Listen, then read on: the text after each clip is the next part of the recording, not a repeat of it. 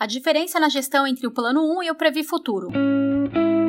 Um dos assuntos discutidos na última live dos eleitos da Previ, realizada no dia 16 de setembro, é a diferença entre o Plano 1 e o Previ Futuro, quando se trata da estratégia de gestão dos investimentos.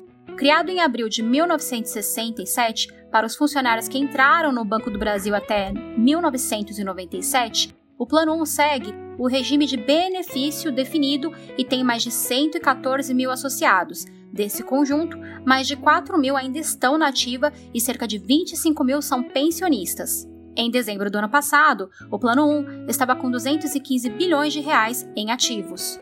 Já o Previ Futuro, criado na década de 90, funciona em regime de contribuição variável e foi aberto para os funcionários admitidos do BB a partir de dezembro de 1997. Hoje, o plano possui quase 85 mil participantes, sendo 97% desse total na ativa. Os investimentos do Previ Futuro, também atualmente, somam 23 bilhões de reais.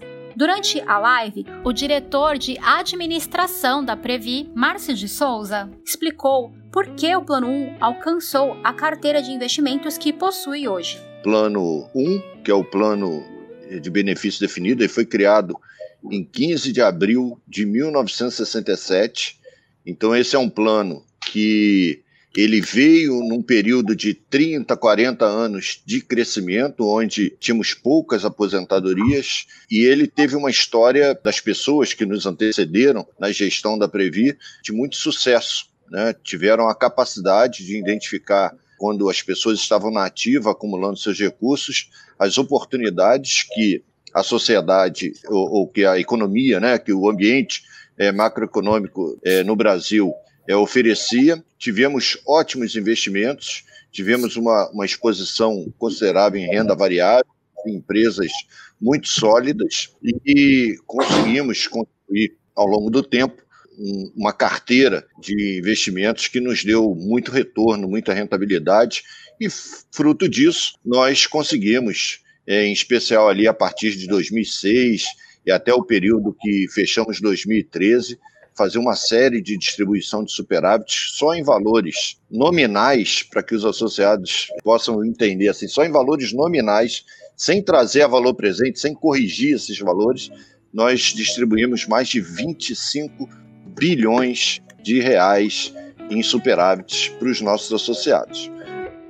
Márcio de Souza explicou ainda que atualmente o Plano 1 está na fase que se chama tecnicamente de maturidade, completando. Então é um plano nesse momento ele precisa fazer esse caminho da segurança, do equilíbrio. Nós, como gestores, precisamos buscar as oportunidades que o mercado oferece para que os investimentos não sofram tanta volatilidade, tantas alterações, mas não podemos desconsiderar que estamos num momento muito difícil da humanidade, não é só no Brasil. O Brasil está agravado porque temos crise política, temos crise fiscal, é, a pandemia não foi tratada da maneira que deveria. Tudo isso atrasa a retomada do nosso crescimento.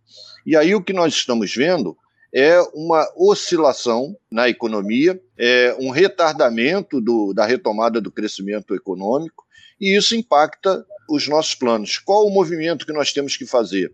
Temos que buscar as melhores oportunidades para evitarmos que nossos ativos se depreciem e garantirmos que as futuras gerações possam ter a proteção da Previ para o pagamento de seus benefícios. Nosso principal compromisso é pagamento de benefícios. E quando nós estamos fazendo esse movimento no plano 1, é, de, de sair de renda variável nas oportunidades que temos, das empresas que estão rentabilizando, e irmos para renda fixa, comprarmos títulos, nós estamos fazendo um movimento com títulos que vão vencer em 45, 50, 55, e estamos levando proteção, a garantia de um risco soberano, que é o risco do país, para as futuras gerações. Sobre o Previ Futuro, o diretor de administração da Previ destacou que, apesar de neste ano a rentabilidade do Previ Futuro estar um pouco abaixo do atuarial, Os ativos vieram se recuperando desde o ano passado, atingindo a marca de 23 bilhões, com perspectiva de superar a meta atuarial no longo prazo. Esse ano, estamos abaixo da meta atuarial, em especial pela renda fixa, os títulos que estão marcados a mercado, porque os títulos têm duas formas de contabilizar. Ou a gente contabiliza pelo seu valor de mercado, ou pela taxa que contratou até o vencimento. Tem uma parte dele, desses títulos, que a gente contabiliza a mercado para poder fazer uso dele se precisar de liquidez, se precisar investir em outro segmento de aplicação. Então, isso impacta, porque os títulos que estão marcados a mercado com essa crise atual no Brasil, eles estão perdendo valor atual. Mas se a gente leva até o vencimento, vai pagar a taxa que nós contratamos, associado não terá prejuízo nenhum no longo prazo. Mas isso traz volatilidade o plano. E a gente está trabalhando para superar isso, aumentando na nossa carteira os títulos mantidos até o vencimento, com essa taxa média de 4,89. No plano 1, a taxa média nossa é de IPCA mais 5,23. Então, pessoal, a gente tem que olhar para esses dois momentos porque a gestão dos planos são diferentes se você não assistiu a nossa live, ela está completa no nosso canal do YouTube, Associados Previ. Até o próximo podcast.